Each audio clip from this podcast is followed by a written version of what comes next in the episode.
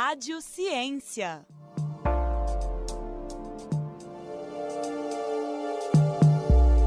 Olá, bem-vindos a mais um episódio do Rádio Ciência. Meu nome é Antônio Alex, sou estudante de computação da UFOP e bolsista da Rádio FOP. Hoje quem me acompanha é o Henrique Chapini. Seja bem-vindo, Henrique. Olá, como vai, Antônio? Sou Henrique Chapini, aluno do curso de jornalismo da UFOP, e hoje nós vamos entrevistar o professor Tomás Viana de Souza. Tomás é professor da Escola de Medicina da Universidade Federal de Ouro Preto e doutorando do programa de pós-graduação em Saúde e Nutrição da Escola de Nutrição da UFOP. O professor é um dos coordenadores do projeto que vamos abordar hoje aqui no Rádio Ciência, que é o Coraçãozinho Ouro Preto. Seja muito bem-vindo, Tomás. Obrigado por aceitar o nosso convite. Eu que agradeço, gente. Prazer estar aqui. É, primeiramente, Tomás, eu gostaria que você explicasse pra gente né, o que é o projeto Coraçãozinho Ouro Preto e qual o objetivo dessa iniciativa também. É, o projeto ele surgiu, na verdade, na cidade de Ouro Preto em 2001, chamado Corações de Ouro Preto, que ele foi aplicado lá 20 anos atrás nos adultos. E aí seguiu-se como um programa de doutorado de uma ex-aluna UFOP, como Coraçõezinho de Ouro Preto em 2004, 2005. E o projeto ele ficou latente esse período inteiro. Quando eu entrei para o meu doutorado dentro da escola de nutrição, o professor George, que é o meu orientador, ele pensou na ideia da gente voltar com um projeto quase 20 anos depois. E a partir disso surgiu a ideia de fazer novamente, até para a gente ver, porque o nosso objetivo principal é fazer o estudo dos fatores de risco risco de doenças cardíacas no futuro, mas a gente sabe que os adultos e idosos que hoje têm derrame cerebral, infarto, eles constroem um hábito de vida não saudável ao longo da vida. E isso já tem muitos artigos indicando que é, as placas de ateroma, que são os entupimentos dos vasos, já se iniciam desde a infância com esses hábitos de vida não saudáveis. Então, nosso objetivo é detectar alguns fatores de riscos cardíacos na criança e no adolescente para tentar modificar esse perfil e o desfecho, que é o infarto, AVC, ser modificado ao menos na região. Obrigado, Tomás. Entendido.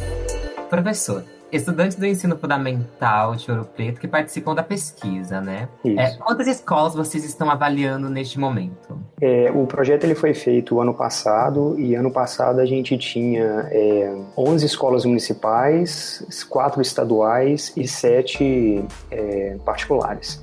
Só que quem integrou o projeto mesmo foram todas as estaduais, a partir de uma autorização da Superintendência Regional de Ensino, né, que é a Secretaria Estadual de Educação. Das 11 escolas municipais, 10 participaram, uma não, e das 7 particulares, quatro participaram. Então a gente teve um, um, total de 18 escolas participantes. É importante falar que eu estou citando só escolas que têm ensino fundamental. O Ouro Preto ele conta com muito mais outras escolas que aplicam a creche, a pré-escola e o ensino médio. Mas são no total 23 escolas de ensino fundamental e 18 participaram. O projeto é embasado em três etapas, né? E quais são elas? É, a gente teve três etapas na pesquisa de campo, porque na verdade o projeto ele, ele foi amplificando paralelamente enquanto ocorria é, a ação. A pesquisa por si, ela tem três etapas, onde a gente entrevistava o pai e conversava com a criança. As perguntas respondidas pelos pais eram coisas básicas, que eram informações demográficas, socioeconômicas, enquanto que o hábito de vida a gente optou pela criança e pelo adolescente fazer a própria resposta para não ter o viés de, de pai falar que o menino come bem ou come mal, quanto na verdade a gente queria ouvir a resposta da criança. É, então eles tinham um tablet que cada criança respondia em cima desse tablet para até ter o sigilo da resposta para o pai não saber o que, que ele estava respondendo. Depois da entrevista a gente fazia um exame físico sumário, que era pesar, medir e fazer dados antropométricos, né? Medir a circunferência abdominal, a pressão arterial e a última etapa, que era que a maioria tinha mais temor, que era a coleta de sangue. E é nesse exame de sangue a gente tem três avaliações. A gente já fez, inclusive, avaliação de nível de açúcar e de gordura e já foi devolvido é, é, para a população o laudo individual para cada criança através das escolas.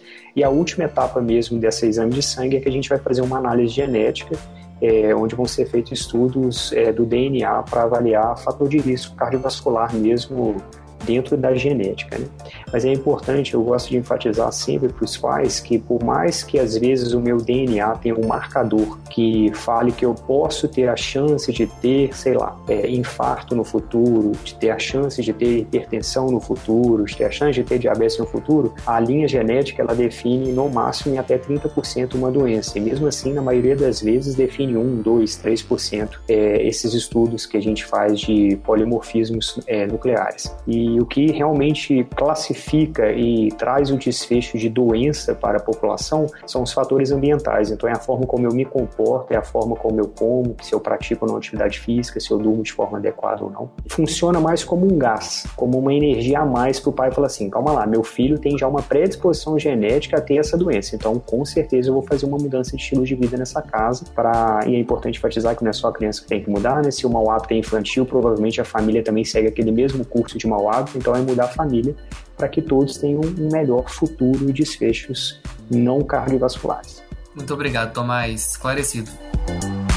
Bom, como as crianças são avaliadas de perto, há muitas vantagens em participar do projeto, né? Cite algumas dessas vantagens pra gente, professor.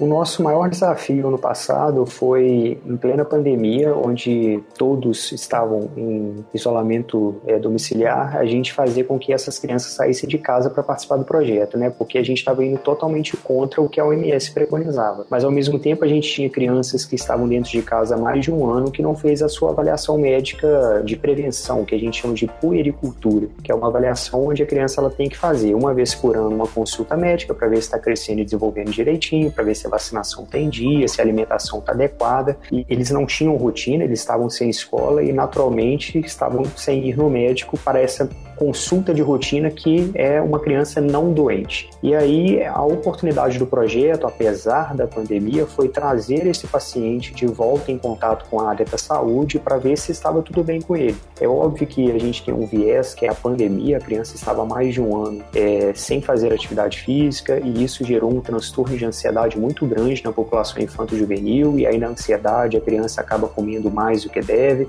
Então a gente teve uma prevalência até considerada consideravelmente alta de sobrepeso, obesidade, de alterações de gordura, de açúcar no sangue e pressão. Mas isso talvez seja reflexo da pandemia e a única coisa que vai confirmar são futuros projetos nessa mesma população, avaliando já com a criança em sua rotina.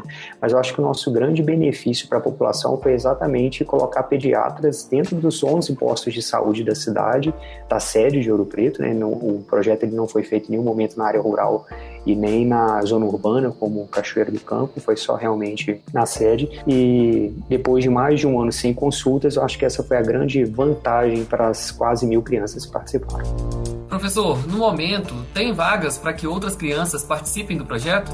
O projeto, na verdade, ele foi, é, eu, eu, costumo falar que foi uma semente que está florindo. Então, o projeto por si só, a amostra, como é uma pesquisa, ela foi feita uma seleção lá em 2019 para 2020 e não tem como integrar, integrar ao projeto, que é fazer, por exemplo, análise genética. Isso daí vão ser só essas mil crianças que participaram. Mas o grande fruto do projeto foi, foram dois, na verdade, né? O projeto é, de pesquisa ele conseguiu integrar a extensão e o ensino. Dentro da extensão, a gente criou pôsteres e gibis para conscientizar a população e as crianças a respeito dessa, desses estilos de vida que eles deveriam tomar. E aí eu enfatizo aqui que a criação do gibi ela foi feita em parceria com cartunistas e desenhistas, coloristas, né, do, de pessoas que trabalham com Maurício de Souza, da Turma da Mônica. A gente deve fazer um lançamento em julho é, e cada biblioteca das escolas que participaram vão receber uma cópia física é, talvez também as bibliotecas da universidade também recebam essa cópia, mas para difundir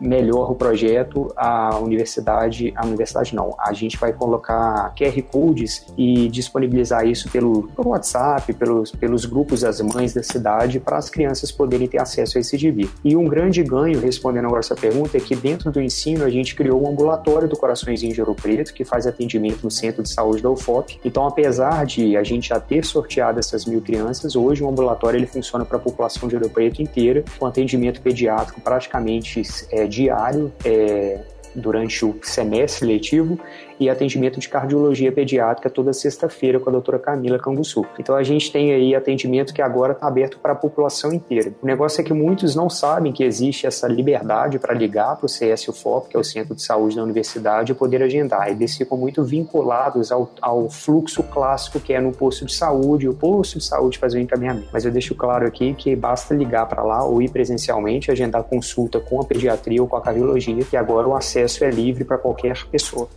e adolescente, não adultos. Ok, Tomás, muito obrigado.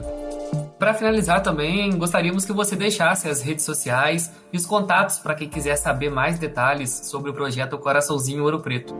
Tá, a gente tem uma página no Instagram que é ouropretos2, né, o S2 para simular mesmo um coração. É, a gente tem o telefone de contato do Centro de Saúde da UFOP, que se jogar Centro de Saúde UFOP no Google é fácil de encontrar. Eu não tenho aqui agora comigo, mas aí para aqueles pais e mães que desejam consultar ou com o pediatra ou com o cardiologista pediátrico, caso ache necessário, né? É, normalmente as indicações para se consultar com o cardiologista está atrelado à presença de sopro cardíaco, de transtorno de ansiedade, de é, pressão elevada, com certeza. E a doutora Camila ela tem acompanhado também as crianças com aumento de colesterol. Então, se tiver pai, mãe, avô que tem colesterol aumentado e está suspeitando que seu filho tenha, eu sugiro às vezes passar primeiro no posto de saúde, pede um exame de sangue com o resultado em mãos. Se tiver aumentado, porque é fácil de interpretar, é só olhar o valor de referência, liga para o centro de saúde UFOP que a gente tem atendimento lá de segunda a sexta.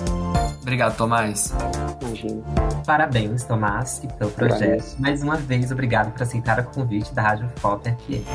Imagina, o prazer é meu, gente. E para você que nos ouviu até agora, acompanhe as produções da Rádio FOP FM pelo site radio.fop.br e também pelas redes sociais. No Instagram e no Facebook é só procurar por Rádio FOP. Já nos principais tocadores de podcast é só procurar por UFOPcast. A edição em sonoplastia é de Ângelo Queiroz. Até a próxima edição do Rádio Ciência.